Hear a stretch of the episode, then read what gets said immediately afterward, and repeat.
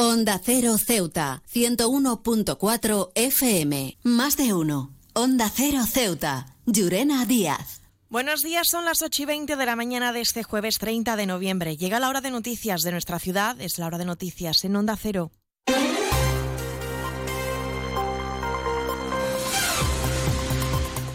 Y comenzamos, como siempre, nuestro informativo conociendo la previsión meteorológica. Según apunta la Agencia Estatal de Meteorología, para la jornada de hoy tendremos cielos parcialmente cubiertos. Temperaturas máximas que alcanzarán los 21 grados y mínimas de 18. Actualmente tenemos 19 grados y el viento en la ciudad sopla de componente variable.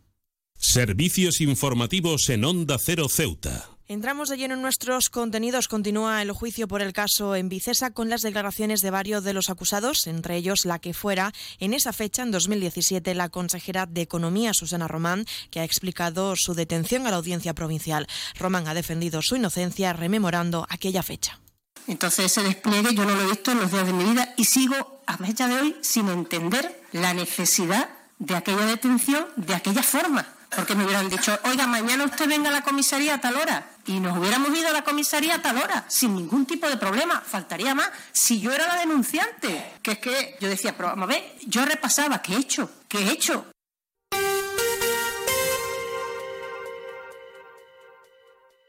He viajado por todo el mundo. Y de Ceuta me encantan las murallas reales, el parque mediterráneo, las vistas desde los miradores, pero su café, vaya café, uno de los mejores que he probado. Y de eso sí que entiendo, Café Borrás, el café de Ceuta. Y seguimos también con más asuntos. Los representantes de la Autoridad Portuaria de Ceuta, como su presidente o director, entre otros, se han acercado a los ceutíes el funcionamiento y objetivos que tiene el puerto mediante una charla coloquio que se ha desarrollado en la sede del Partido Popular bajo el título Conoce el puerto. El presidente de este, Juan Manuel Doncel, lo ha descrito como unas instalaciones que son algo más, donde coger el ferry a la península o donde van y vienen los barcos. El puerto es elemento dinamizador, el puerto es el motor económico de la, ciudad, el puerto es personal trabajando al servicio portuario, el puerto es infraestructura, es desarrollo, eh, el puerto es un ente vivo, es un ente vivo que no puede tampoco desarrollarse al margen de la ciudad. Entendemos que desde la voluntad de trabajo, desde la lealtad institucional, desde el consenso, desde el diálogo eh, con el gobierno de la nación, sea del color que sea, ¿no? es la única manera de que un puerto se pueda desarrollar y se puedan conseguir los objetivos. Doncel señalaba que están dispuestos a continuar en esta línea de dar a conocer a la ciudadanía la funcionalidad y trabajo del puerto de Ceuta, independientemente del color político. Como resultado de este año, el presidente ha trasladado que se ha alcanzado un incremento de 100.000 viajeros y un descenso en las cifras registradas durante el desarrollo de la operación Paso del Estrecho. Hoy en día estamos en una cifra de más de 100.000 pasajeros respecto al año pasado, en el acumulado, ¿no? con lo cual vamos a cerrar muy, muy, muy parecido, si no por encima del año 22. Eh, si cerramos conforme cerramos el año pasado cerca de las 600.000 toneladas, eh, seguimos manteniendo el pulso en un momento donde la coyuntura es un poquito complicada. Y hablamos ahora del Gobierno local sobre la intervención de la consejera de Hacienda, Transición Económica y Transformación Digital, Kisi Chandiramani, en el Senado, en la Comisión General de Comunidades Autónomas. El portavoz del Gobierno, Alejandro Ramírez, ha destacado que la participación de Chandiramani ha servido para trasladar al Estado los problemas que tiene Ceuta, así como exigir que se cumpla con el compromiso que tiene con la ciudad autónoma. Va a mantener, obviamente, esa lealtad institucional que siempre nos ha caracterizado, por a los gobiernos de, aquí de la ciudad, con, independencia de quien esté al frente, de, en este caso del gobierno central, y al mismo tiempo también, lógicamente, ser también exigentes, ¿no? Exigentes con todas aquellas situaciones, aquellas medidas, las cuales creamos que Ceuta requiere de un. que se centre, ¿no? Sobre todo en los problemas que tiene la ciudad. Yo creo que quedó constancia en la intervención de, mi compañero en el día de ayer, es decir, donde tendió, por así decirse, la mano en trabajar juntos con el gobierno central para poder solucionar los diferentes problemas y los grandes retos que tiene, que tiene, que tiene Ceuta de aquí en los próximos, los próximos años y al mismo tiempo también poner constancia de los problemas acuciantes, pues bueno, ponerlos sobre la mesa, ¿no? Y exigir también una rápida respuesta, en este caso los que tengan competencia del Gobierno Central. En CESIF, la Central Sindical Independiente y de Funcionarios, todo lo que hacemos es gracias a ti. Porque con tu confianza y apoyo, tú lo haces posible. CESIF es otra clase de sindicato.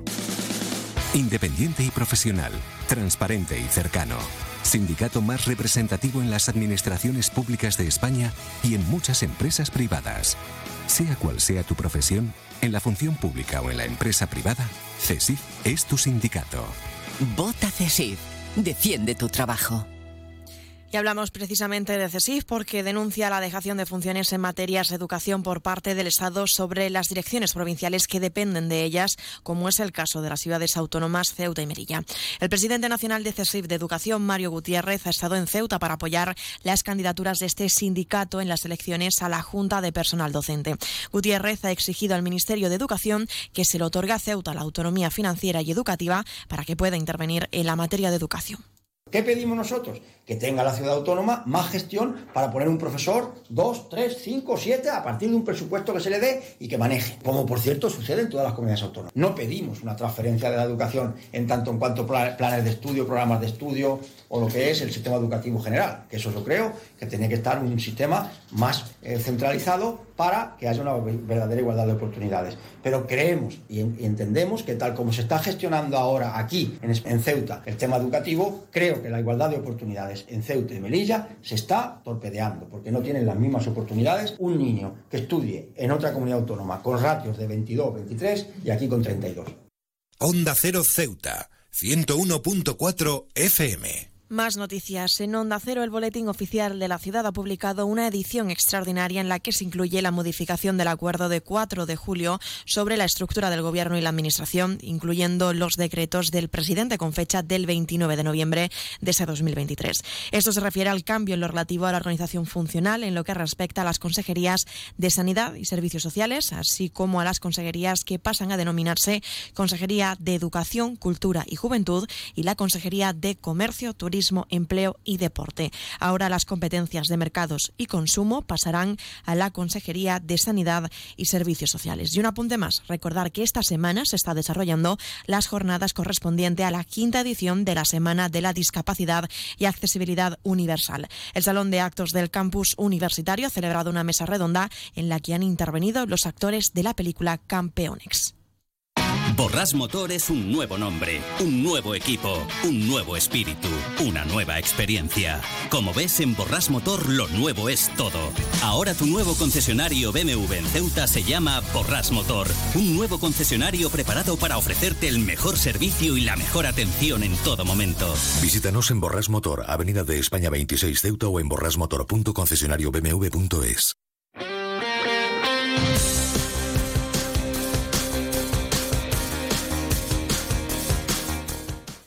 pasamos ya a hablar de la información deportiva. Con la llegada de la Navidad, varios clubes de petanca celebrarán el primer campeonato organizado por el Club de Petanca Ciudad de Ceuta, el Club de Petanca General Carvajal y la Unión Deportiva Norte de África. Este campeonato navideño se va a disputar el próximo domingo 3 de diciembre en las instalaciones de la barriada de O'Donnell. Las inscripciones se podrán formalizar hasta ese mismo domingo con cierre a las 10 de la mañana en la modalidad de tupletas a la melé por puesto de juego con un precio de 8 euros.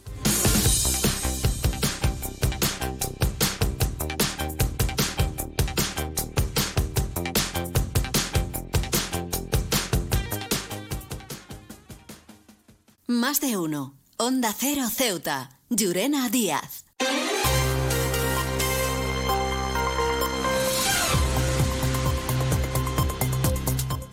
Y nos estamos acercando ya a las ocho y media de la mañana y como siempre el pueblo de Ceuta, el referente en prensa escrita para todos los ceutíes, nos presenta ya su noticia de portada. Una firme Susana Román tumba la tesis de la Fiscalía. Se quedan ahora en la mejor compañía, la de más de uno con Carlos Alsina. Nosotros regresaremos a las once y tres minutos para contarles a modo de titulares las noticias más destacadas de este jueves. Y como siempre a partir de las doce y veinte continuaremos con nuestro programa Más de Uno Ceuta de la mano de nuestra compañera Carolina Martín. Antes de la despedida, recordarles que pueden seguir toda la actualidad de Ceuta a través de nuestras redes sociales en arroba onda cero Ceuta y en cuanto a la previsión meteorológica que nos acompañará en el día de hoy, tendremos cielos parcialmente cubiertos, máximas de 21 y mínimas de 18. El viento en la ciudad sopla de componente variable. esto sí, ha sido todo. Me despido. Que pasen muy buena mañana.